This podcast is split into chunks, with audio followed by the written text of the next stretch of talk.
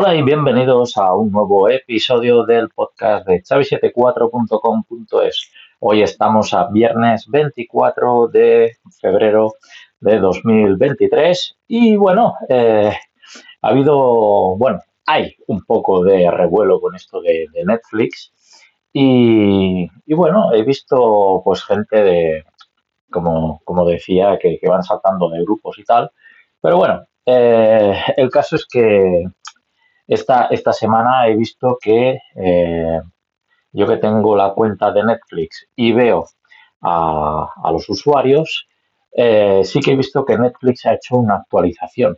Y es que eh, antes se veía la IP de origen de cada conexión y ahora esta información ya no la vemos.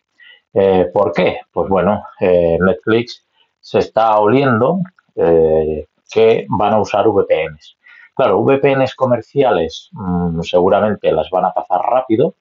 Eh, yo he estado haciendo pruebas con algunas y sale en formato IPv6 la dirección de red en vez de la 192 y eso complica bastante más las cosas a Netflix.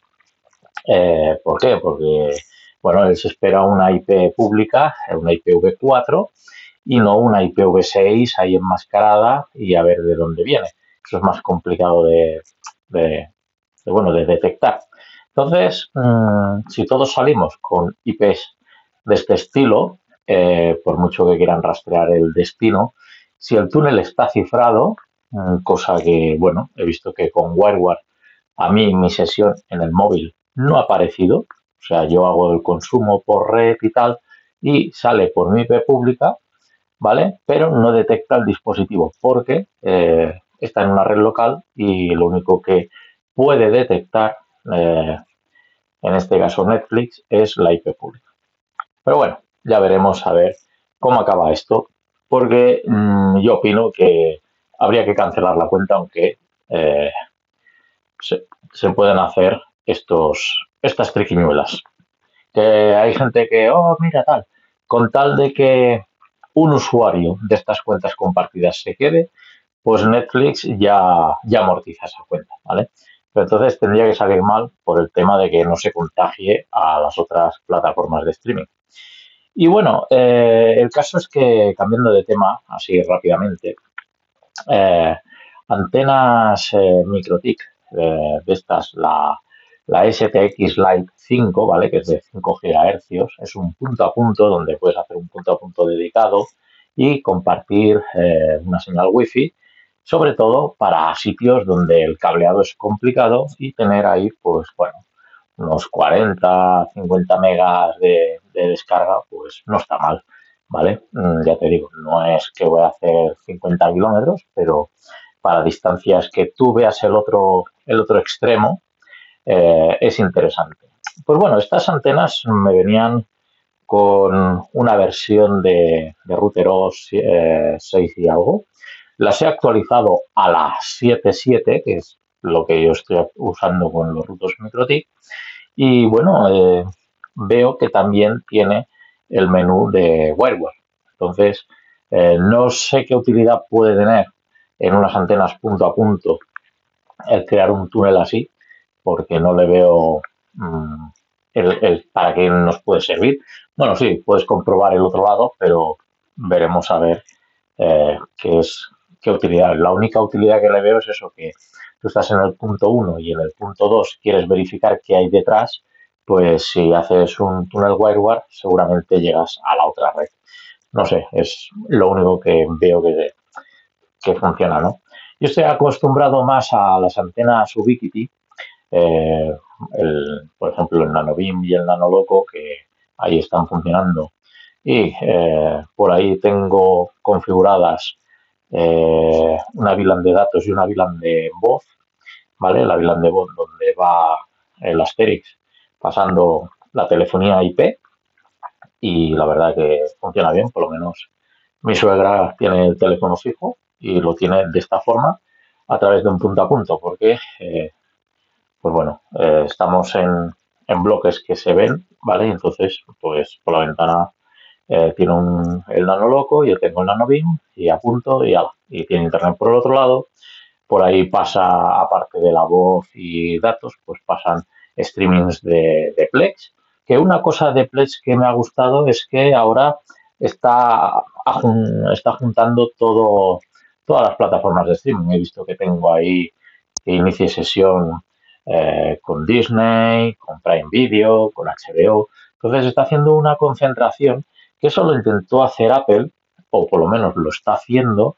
Lo que pasa es que Apple es un poco, digamos, eh, un poco ambiguo entender eso, porque a lo mejor vas a ver una película y dices, esto lo puedes ver aquí, y a lo mejor lo que te está mostrando es algo que te va a vender, ¿no? Entonces, ahí no está muy claro, pero sí que en esta última versión de Plex, pues ha sorprendido, eh, porque claro, como tengo pensado irme de, de Netflix, pues tengo que hacer algo más. Entonces, ahí está el NAS funcionando, eh, pues eso, catalogando contenido, eh, he vuelto a poner en marcha mis, reglas de Hassel, que lo que hacen es, pues bueno, donde ve que hay un contenido de multimedia, coge ese, ese vídeo, sea el formato que sea, MKV, lo que sea, lo paso por eh, iFlix, se llama, un conversor, ¿vale? Como podría ser el, el Handbrake, que es otro que es gratuito y multiplataforma, pero a mí me gusta en Mac este de iFlix. Y este, eh, que no es Netflix, ¿vale? y este lo que hace es coge un contenido de vídeo y yo le digo que me lo codifique a M4V porque yo tengo el Apple TV, el iPhone, el iPad y casi todos los que se conectan, pues eh, se conectan con estos dispositivos y no tiene problemas de hacer streamings ni transcodings en, en el servidor de Plex. Entonces, eh, sí, he vuelto a poner en marcha esto, como digo.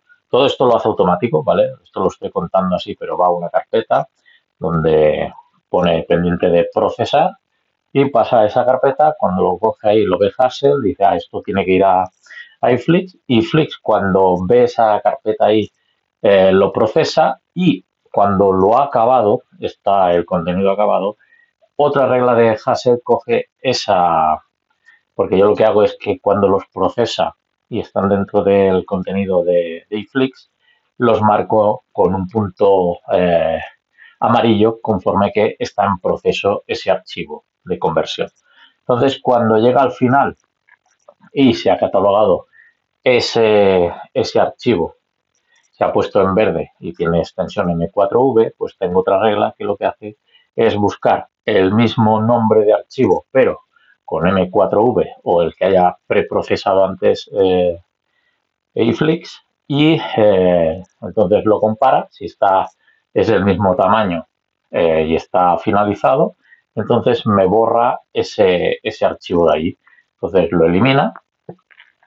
Podéis pensar, dice, ostras, qué, qué riesgo no hacer eso. Bueno, tengo una papelera de reciclaje donde eh, luego reviso si me falta algo o está mal convertido. Pero bueno, de momento han pasado cinco, eh, cinco archivos y los cinco se han procesado así automáticamente y así pues lo único que tengo que tener es el MacBook ahí abierto y eh, va ejecutando las reglas de fase.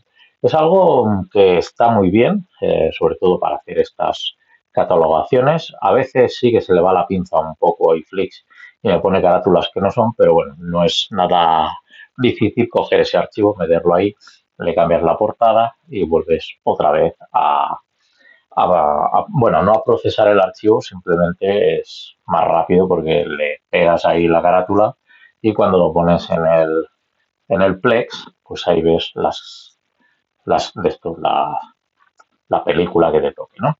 Entonces ahí tengo carpetas que detecta si esto es una película, pues ya lo destina a la carpeta de películas, si es una serie va a la de series, si es de dibujos o infantil, pues va a esas carpetas, lo tengo pues bastante automatizado. Algunos se me cuela en algún contenido que no toca, pero eh, estoy afinando un poco más estas reglas. Y la verdad que, bueno, eh, cuando yo le doy el visto bueno también eh, al procesar por colores, pues eh, la regla final es que cuando eso está en verde, quiere decir que se ha procesado correctamente, el que estaba en amarillo, que tiene el mismo nombre, se borra y se va a la papelera. Entonces, eso me funciona bien, ¿vale? Entonces, lo único que es que a veces, no sé por qué, si es porque lo coge por la carátula, que la coge mal, y entonces me lo cataloga, en, a lo mejor es una serie y me lo pone como película, no es un mal menor porque en cuanto le meto ahí un SE de, de season o de temporada, pues eso lo detecta bien el Plex y le gusta. Y entonces ahí me pone pues tantos capítulos y tantas series, ¿no? La verdad es que es algo entretenido, pero bueno, si, si lo automatizas, pues te evitas todos estos problemillas. Y, bueno, eh, tengo pendiente, pues eso, probar esta antena MikroTik, a ver qué, qué tal va, porque he visto que incluso te puede servir eh, que vayas tú con la antena conectada al portátil y cazando wifi por ahí, porque tiene la opción de coger wifi que ya existen y, alimentar un equipo, o sea, es un router en realidad. Y luego eh, la otra opción es un punto a punto dedicado, ¿vale? Estas antenas no están preparadas para hacer el multipointing, ¿vale? Por si tienes una. Tampoco las veo para ser así de estas tan, tan pequeño que sea ahora reparto en este canal y ahora reparto en otro de ahí. No las veo que sean de este estilo. Eh, va a 5 GHz, o sea que es una red bastante rápida. Y echo de menos que tenga el 2,4. Bueno, eh, a lo mejor para largas distancias estaría bien, ¿no? Pero bueno, estas trabajan con, con 5 GHz, no son duales y también pues tienen menos interferencias que la de 2,4. Así que bueno, ya os contaré, haré un vídeo de cómo funciona esto. Me hace gracia ver lo del Bright, que lo que te hace el icono es montarte un puentecillo ahí en el icono de, de y eso quiere decir que has enlazado bien el equipo. Y bueno, veremos a ver cómo funciona, porque uno va a ser, digamos, la estación base y el otro va a ser el CPE final, donde va a conectar los equipos y, ya empezar a funcionar. Así que, bueno, esto en, el tema de eh, punto a punto. Luego otra cosa que esta semana me ha gustado es eh, cómo marcar paquetes dentro del router. Eh, en este caso un tengo un RB4011 funcionando y cuando marco los paquetes, por ejemplo, mm, en el caso este de Netflix, puedo marcar contenido específico de unas IPs en concreto de mi red o de toda mi red. Normalmente yo marco los dispositivos, digo estos dispositivos eh, si pasan por estos, marco estos paquetes y tiene que ver algo con dominios de Netflix, lo marcas y lo que le digo es que eh, una regla de Mangle en el firewall que lo que hace es, dice, vale, este contenido va aquí, pues entonces se procesa y sale por el túnel de WireGuard y entonces en vez de salir la IP pública de mi casa, sale la de otra. Así que eh, bienvenido al mundo Netflix y a la locura de los enrutamientos. Pues nada, ahí dejo esta pista para el que quiera eh, darle una vuelta a esto.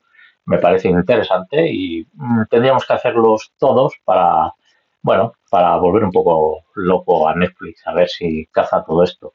¿Vale? Luego veremos eh, el día que cifren esto, entonces a lo mejor las cosas cambian, pero de momento que se gasten el dinero en seguridad. Pues nada más, hasta aquí el episodio de hoy y nos vemos en un próximo episodio de chavi74.com.es. Un saludo y gracias por escucharme. Hasta luego.